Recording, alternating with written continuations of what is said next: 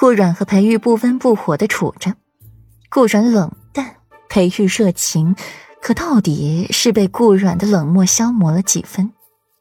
七云轩不和的消息又传出去，又成了府里一大谈资。消息传到了顾太师府老夫人的耳中，顾老夫人心也蛮慌乱的。这小夫妻吵架闹别扭，怎么一闹就这么厉害？世子爷这些时日都是在书房睡觉，戚云轩冷冷清清的没人气呢。顾河正在抚琴，初听到这个消息，怔了怔。他这个好妹妹的日子要到头了。曼儿，喜怒不形于色，私下也就罢了，若是在人前，你树立起来的形象可就毁了。表现的这么明显，生怕旁人不知道你幸灾乐祸吗？大姐姐，我知道了。顾曼安安静静的坐一旁，听着顾和抚琴，就觉得是一种美的享受。曼儿，你觉得沈侯府沈吟如今，顾和欲言又止啊，从赏梅节那日见着了他，顾和就觉得他仿佛变了一个人。之前最是和自己过不去，任何事儿都要和自己一较高下。如今对这些却是看得淡然了。沈莹的变化挺大的，不过沈央的变化更大，都快认不出来了。顾曼对沈家人没有感觉，最多就是觉得对方不顺眼。顾和轻轻笑，沈家姐妹，他更关心顾家姐妹。顾飞毁容。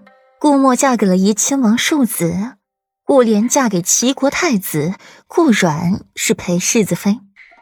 如今顾家也就是剩下她们姐妹二人了。顾和扶着琴，神态动作不由得与顾阮在赏梅节上抚琴姿态相似，在模仿着顾阮。可惜画虎不成反类犬。世子妃。老夫人，奴婢已经送出府了。桔梗一进屋，就见顾阮在揉眉心，不由得笑了笑。嗯，顾阮轻轻点头。这些日子和裴玉过不去，自己没着急，旁人倒是急了，都叫人来让他温顺懂事一些，莫要耍脾气和裴玉闹，都替着裴玉说话，错事都是我背了。今日去向裴王妃请安。也是这般告诫自己。世子妃，许小姐来了，说是要见您。温情掀开帘子。自从上次许晨曦见过了世子妃之后，每日都要来拜访请安。不见，和他说，什么时候坐上了世子爷的妾，再来正式见过本妃。顾阮皱了皱眉，许晨曦身上的脂粉味熏得他头疼。顾阮打了打哈欠，看着手腕上浅浅的痕迹，命温玉去拿凝脂膏来给自己上药，自己完美的身子上绝对不可以留下瑕疵。桔梗出去劝退了许晨曦，温情则去找药，一边给顾阮上药，一边兴奋。世子妃，世子爷待您可真好，凝脂膏见天的给您送来。您要多少，世子爷二话不说便去给您寻了来。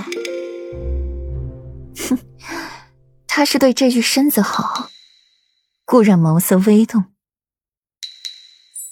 才不是呢。世子妃啊，您那天晕过去了，不知道。您吐血晕倒的时候，世子爷都急疯了。当年王爷也是在战场上中了一箭，昏迷了三天三夜，世子爷都没那么失态过。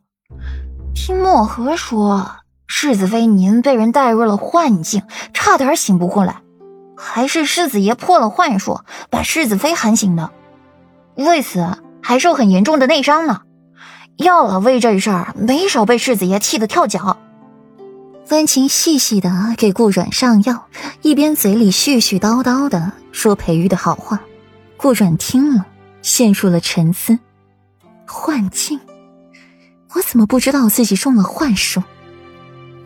哎，世子妃。温情试探的喊着顾软，让他回神。啊，你你刚才说那些话，是裴玉教你说的吧？